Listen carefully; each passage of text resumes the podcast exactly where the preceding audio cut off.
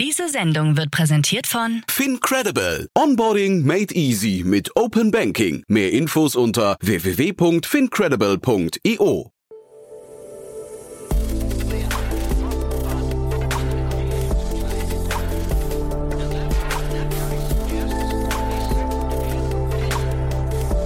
Startup Insider Daily.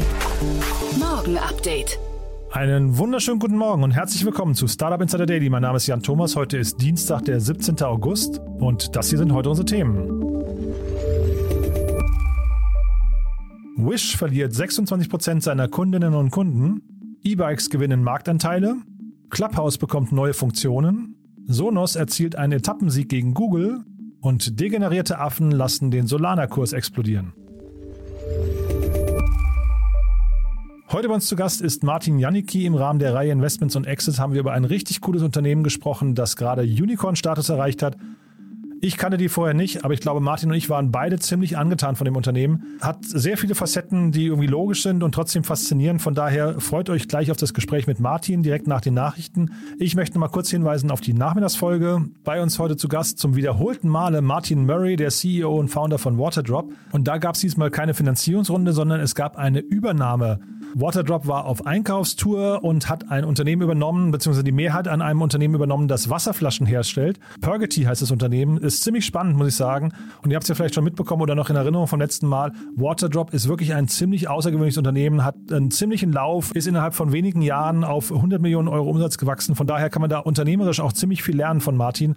Hört euch das mal an. Ab 14 Uhr kommt das Interview hier auf diesem Kanal. Jetzt gehen wir rein in die Nachricht mit Frank Philipp und die kommen wie immer nach den Verbraucherhinweisen und die kommen wie immer jetzt. Werbung. Hi, hier ist Nina aus dem Content-Team von Startup Insider. Vielleicht hast du es ja schon gehört, wir haben endlich neben unserem Hauptkanal Startup Insider nun auch separate Kanäle für unsere verschiedenen Formate eingerichtet. Wenn du zum Beispiel nur unser tägliches Nachrichtenupdate Startup News hören möchtest, kannst du ab jetzt ausschließlich den Startup News Kanal abonnieren. Gleiches gilt für Investments und Exits, Startup Spotlight und alle anderen Formate, die zukünftig kommen werden. Die volle Ladung Startup Insider, also alle Formate, gibt es natürlich weiterhin hier auf dem Hauptkanal. Also, um die einzelnen Kanäle zu abonnieren, besuche jetzt startupinsider.de/slash insider. Wir sehen uns auf deinem Lieblingskanal. Startup Insider Daily. Nachrichten. Or don't vote for me. Who cares? Don't vote at all. Wenn Digitalchefs bei der Bundestagswahl wählen. In einer Erhebung der Kommunikationsagentur Frau Wenk im Juli 2021 wurden insgesamt 57 Entscheiderinnen und Entscheider aus der Digitalbranche zu ihrer Wahlpräferenz befragt. Die Union, die SPD, die Linke und auch die AfD können gemeinsam gerade einmal knapp über 10 Prozent der Stimmen einsammeln. Die Freien Demokraten kommen auf 40,3 Prozent Zustimmung und die Grünen reihen sich mit 31,5 Prozent auf dem zweiten Rang ein. Die FDP profitiert durch die jahrelange Förderung der Digitalisierung sowie ihre Nähe zur Wirtschaft und zur deutschen Startup-Szene. Die Grünen dagegen schneiden aufgrund ihrer Struktur so gut ab. Das Alter und die Zusammensetzung der Grünen implizieren, dass die Partei die Digitalisierung sozusagen in ihrer DNA trägt. Dennoch sagen insgesamt 17,5 Prozent der befragten Personen, dass überhaupt keine Partei genügend Sachverstand mitbringt, um die Digitalisierung unseres Landes voranzutreiben. Es geht um Home24, den Online-Möbelhändler, der im letzten Jahr sehr viel Rückenwind bekommen hat durch die Corona-Krise, interessante Transaktionen gemacht hat und jetzt vor dem nächsten Sprung steht. Das Unternehmen hat eine große Kapitalerhöhung platziert, hat seine brasilianische Tochter an die Börse gebracht und in beiden Armen des Unternehmens, im europäischen und im brasilianischen, stehen jetzt über 100 Millionen Euro zur Verfügung für weiteres Wachstum und das, obwohl die Firma im letzten Jahr schon über 40 Prozent gewachsen ist. Home24 verzeichnet Rückgang der Wachstumsdynamik. Die E-Commerce-Plattform Home24 hatte der vergangenen Woche ihre Ergebnisse für das zweite Quartal des Geschäftsjahres 2021 veröffentlicht. Wie daraus hervorgeht, hat der Online-Möbelhändler im zweiten Quartal 2021 ein Nettoergebnis von minus 4,6 Millionen Euro verbucht. Im Jahr zuvor waren es plus 1,5 Millionen Euro. Der Unternehmensumsatz wuchs im zweiten Quartal auf 166,1 Millionen Euro, also nur noch um 39 Prozent, während er im Vorquartal noch bei 55 Prozent lag. Im Vorjahr betrug das Betriebsergebnis EBIT noch plus 2,9 Millionen Euro. Die neuen Zahlen weisen nun einen Wert von minus 3,9 Millionen Euro aus. Somit ist das Ergebnis je Aktie verwässert minus 13 Cent, während es im Vorjahr noch plus 7 Cent waren. Verkaufszahlen von E-Bikes übertreffen Diesel-PKWs. In Deutschland entschieden sich seit 2019 deutlich mehr Menschen für ein E-Bike als für einen Diesel-Pkw.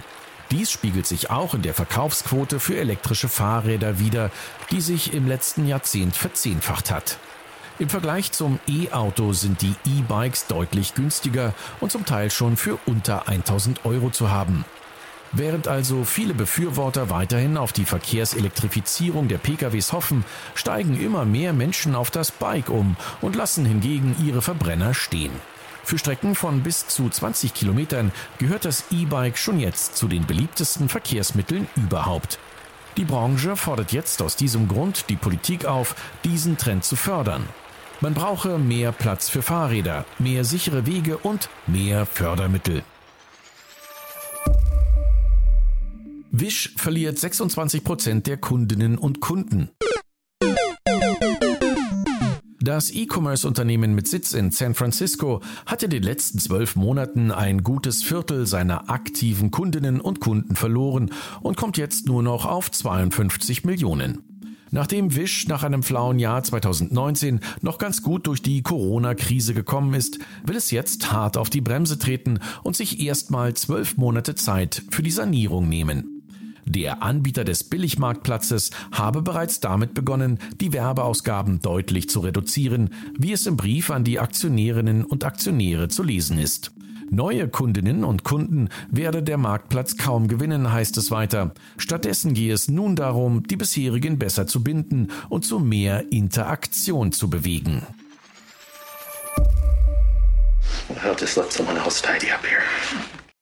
Clubhouse räumt auf. Die Audio-Only-App Clubhouse bekommt neue Funktionen, die User effektiver auf für sie relevante Inhalte aufmerksam machen sollen. Das Entdecken von neuem Content soll nun personalisierter und besser funktionieren. Dazu wurde einerseits der User-Feed optimiert, andererseits das Benachrichtigungsfeature für Push-Nachrichten verschlankt. Ob die App sich dank solcher Updates weiter von dem Download-Tief im späten Frühjahr 2021 erholen kann, bleibt abzuwarten. Nachdem im Mai die App-Version für Android gestartet war, stieg der Download-Trend der App wieder nach oben an. Clubhouse berichtete kürzlich sogar von 600.000 Rooms, die täglich gestartet würden. Allerdings ist das Wachstum der App verglichen mit der Download-Flut in den ersten Monaten dieses Jahres gering. You have the patent for that, of course. Sonos erzielt Etappensieg gegen Google. In seinem Patentstreit mit Google kann der Lautsprecherspezialist Sonos einen Etappensieg verbuchen. Ein Richter der Handelsbehörde ITC kam zu dem Schluss, dass der Internetkonzern offensichtlich fünf Patente der Hi-Fi-Firma verletzt. Dadurch drohen Google Probleme beim Verkauf seiner vernetzten Lautsprecher und auch seiner Smartphones im Heimatmarkt USA, da die ITC bei Patentverletzungen die Einfuhr von Waren in die USA untersagen kann. Die am Freitag veröffentlichte Entscheidung des Richters ist allerdings nur vorläufig und wird noch der gesamten Kommission zur Prüfung vorgelegt. Die Sonos-Aktie legte nach Bekanntwerden der richterlichen Entscheidung im nachbörslichen Handel um gut 4,6 Prozent zu.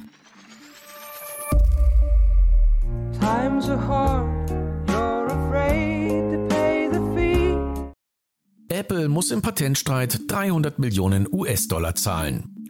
In einem Patentrechtsstreit hat ein Geschworenengericht Apple in einem Wiederaufnahmeverfahren für schuldig befunden, Patente eines anderen Unternehmens ohne Genehmigung zu nutzen. Konkret geht es in der Klage darum, dass Apple in seinen Smartphones, Tablets und Smartwatches eine Technologie für die Implementierung des 4G-Kommunikationsstandards nutzt, die patentiert ist. Die fünf Patente, die Teil der Anklage sind, wurden ursprünglich an Panasonic, Samsung und LG erteilt. Panasonic und LG übertrugen das Eigentum an jeweils zwei Patenten im Jahr 2014 an das Unternehmen Optis Wireless Technology. In dem Verfahren handelt es sich um ein Wiederaufnahmeverfahren. 2020 hatte Optis bereits gegen Apple gewonnen. Ein Geschworenengericht verurteilte Apple vor einem Jahr zu einer Strafzahlung von 506 Millionen US-Dollar. Diese Entscheidung wurde im April 2021 von einem Richter aufgehoben, nachdem sich Apple gegen das Urteil gewehrt hatte. Kryptomarkt erholt sich wieder. Die Bitcoin-Rallye der vergangenen Tage hat den Kryptomarkt erstmals seit Mitte Mai wieder auf ein Volumen von über 2 Billionen US-Dollar gehievt. Nachdem alle Digitalwährungen noch Mitte Juni zeitweise nur noch 1160 Milliarden Dollar wert waren, sind es nun wieder über 2000 Milliarden Dollar. Damit notieren die Kryptowährungen erstmals seit Mai dieses Jahres wieder über dieser Marke. Damals waren es noch zeitweise mehr als 2500 Milliarden, bis der Absturz einsetzte. Auf der Handelsplattform Bitstamp seien am frühen Morgen etwas mehr als 48.000 US-Dollar für einen Bitcoin gezahlt worden. Für die positive Grundstimmung am Markt dürfte nicht zuletzt der Tesla-Chef und Milliardär Elon Musk gesorgt haben, der vor einigen Wochen ein mögliches Comeback der Kryptowährung bei Tesla in Aussicht gestellt habe. Grundsätzlich bleibt der Bitcoin jedoch schwankungsanfällig. You can't just flip a switch and become someone else. Circle, Stablecoin-Firma, will zur US-Bank werden. Circle, das Unternehmen hinter dem Stablecoin USDC, der gemeinsam mit dem Kryptohändler Coinbase herausgegeben wird, kündigt eine Ausweitung seines Geschäftsmodells an. Nachdem das US-Unternehmen bereits eine der größten Finanzierungsrunden des Jahres in der Kryptoindustrie verzeichnen konnte, kündete Circle-Gründer Jeremy Allaire an, dass man plane, im nächsten Schritt eine nationale Geschäftsbank mit US-Bundeszulassung zu werden.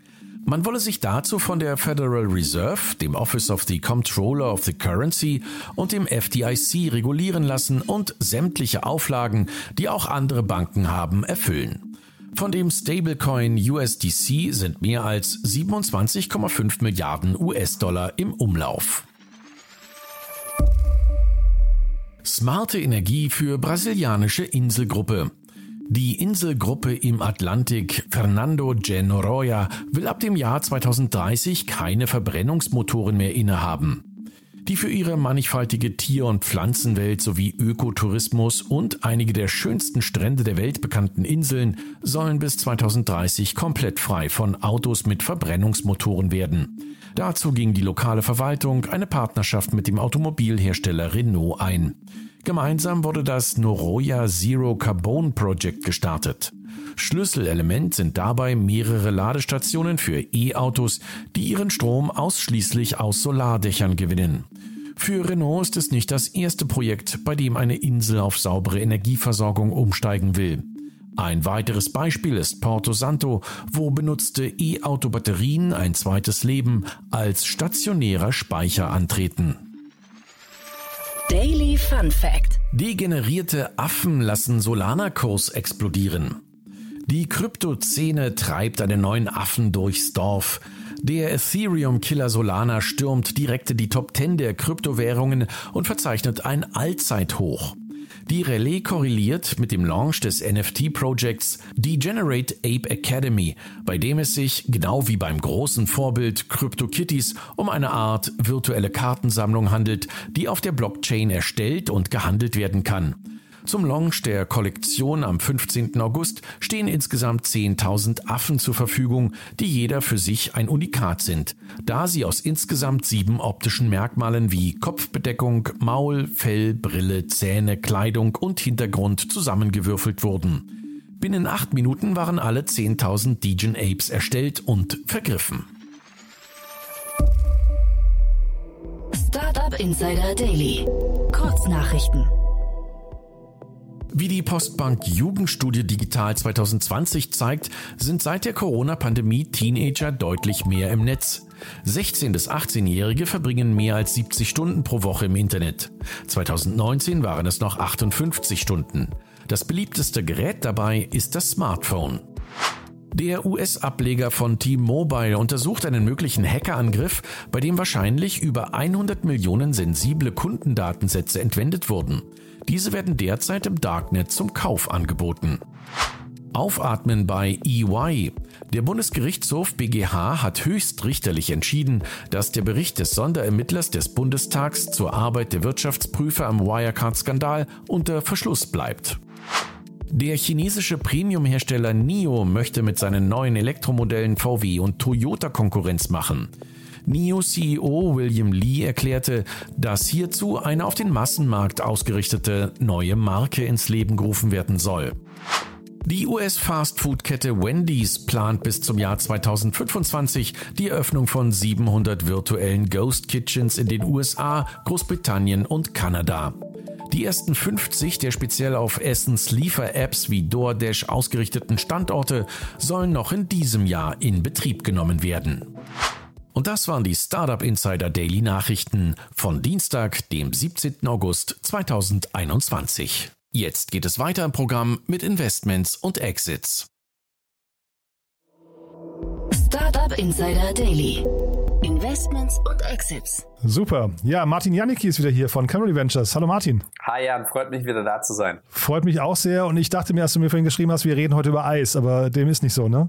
Ja, fast. Nein, wir reden nicht über Eis. Äh, wir reden über das neueste Unicorn aus Europa und äh, das kommt trotz des italienischen Namens Gelato, also Eiscreme auf Italienisch, aus äh, Norwegen. Ähm, Gelato ist ein Unternehmen aus Oslo und äh, hat gerade eine 240 Millionen Dollar Finanzierung bekannt gegeben, ist also mit dieser Finanzierung Unicorn gewesen, äh, geworden.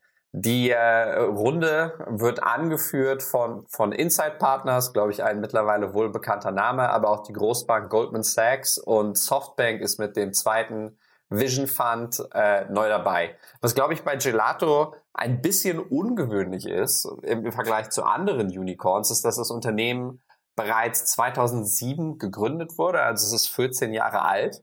Und bisher findet man öffentlich eigentlich nur drei Finanzierungsrunden die das Unternehmen zwischen 2010 und 2018 äh, aufgenommen hat. Und all diese Finanzierungsrunden zusammengenommen äh, haben, waren weniger als, als 30 Millionen Dollar kumuliert. Das heißt, diese Runde ist, ist ein ganz, ganz großer Sprung nach vorne, wobei wir natürlich von außen nicht wissen, ob es zwischenzeitlich irgendwelche Finanzierung gab, ob Debt oder Equity, über die man einfach äh, in der Öffentlichkeit nichts findet.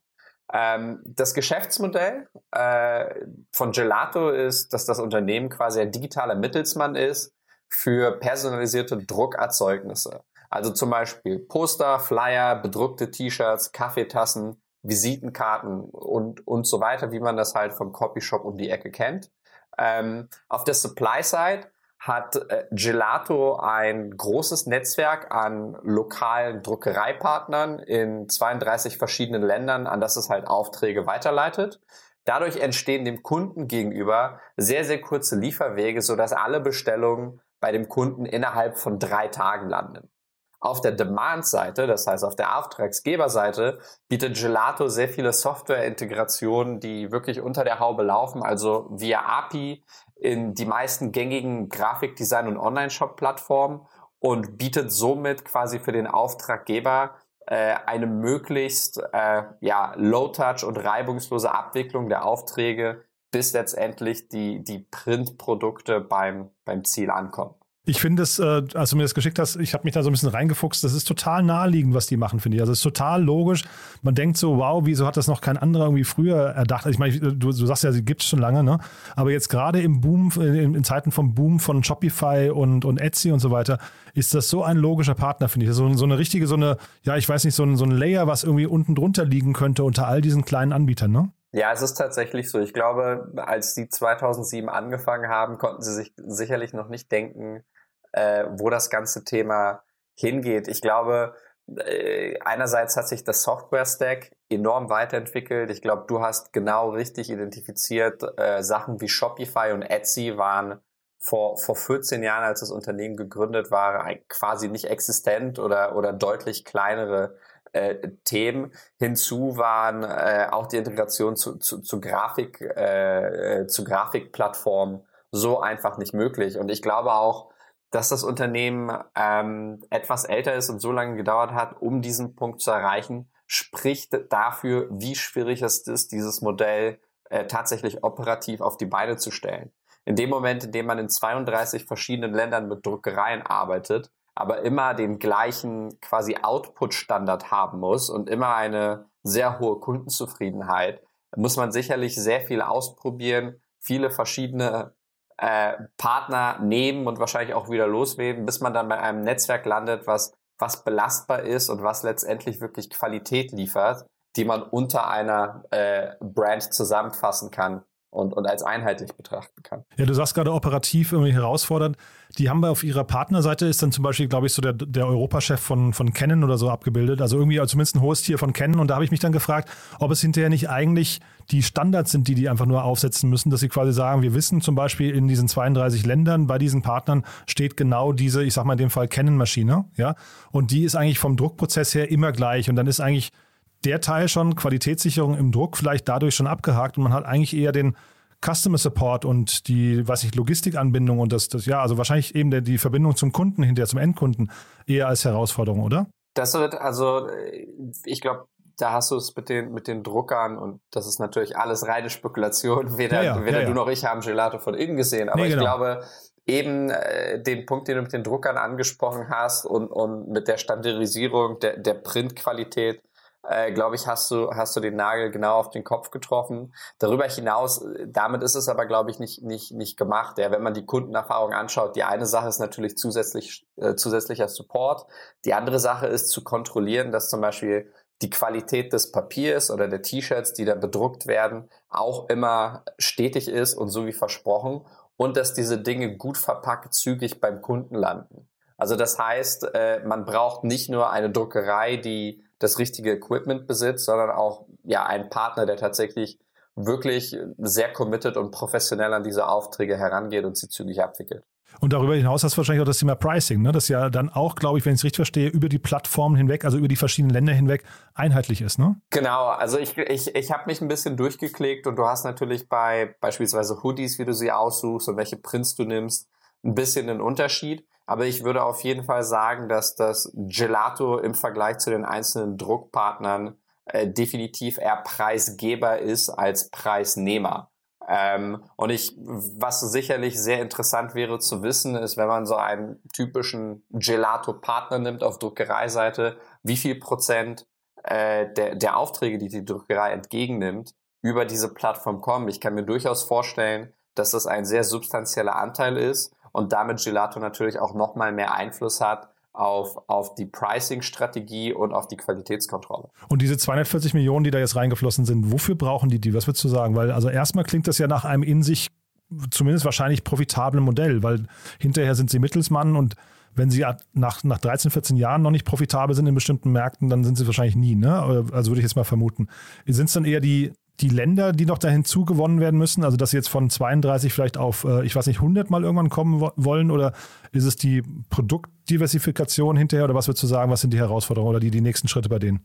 Also ich glaube, äh, äh, erst einmal hat man auch in der Presse gelesen, dass das Gelato dieses Jahr äh, auf Kurs ist, den Umsatz mehr als zu verdoppeln im Vergleich zum, zum, zum Vorjahr. Das heißt, die, die Creator Economy und, und auch, sage ich mal, die ja, Selbstständigkeit von Leuten, die einen Shopify-Shop eröffnet haben während der Pandemie zu Hause, hat denen sicherlich sehr viel Aufwind gegeben.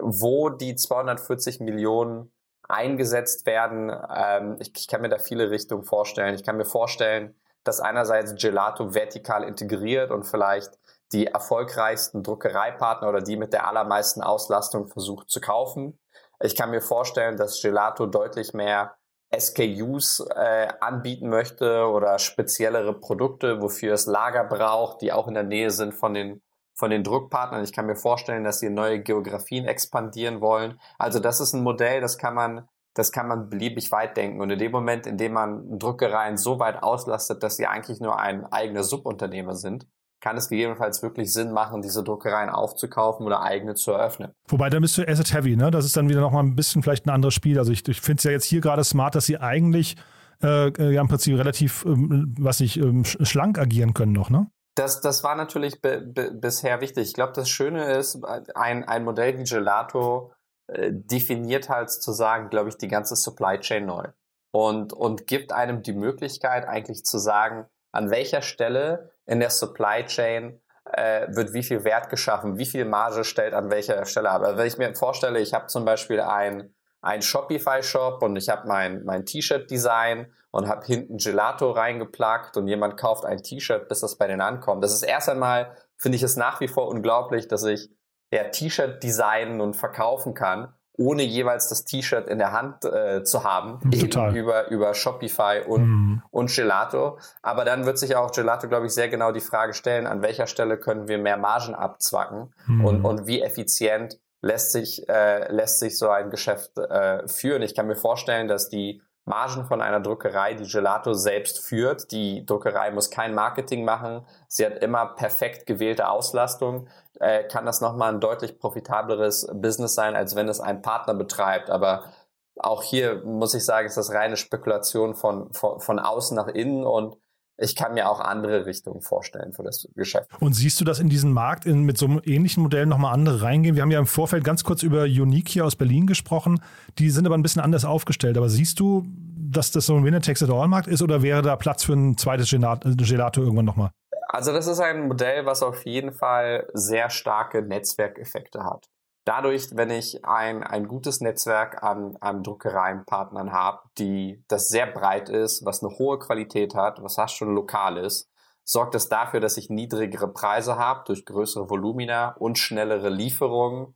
Dadurch eben, dass die Distanz zwischen meinem Druckereipartner und meinem Kunden kleiner ist. Wenn ich fünf Druckereien habe in Deutschland und der andere hat nur eine in Spanien, dann sind natürlich Porto und Versand günstiger und schneller. Also das ist ein Modell, was ganz klassisch äh, starke Netzwerkeffekte hat. Also ich würde an dieser Stelle jetzt nicht erwarten, dass das in Europa oder in den USA es, es, es mehrere Gelatos gibt, gegebenenfalls in, in anderen Geografien der Welt.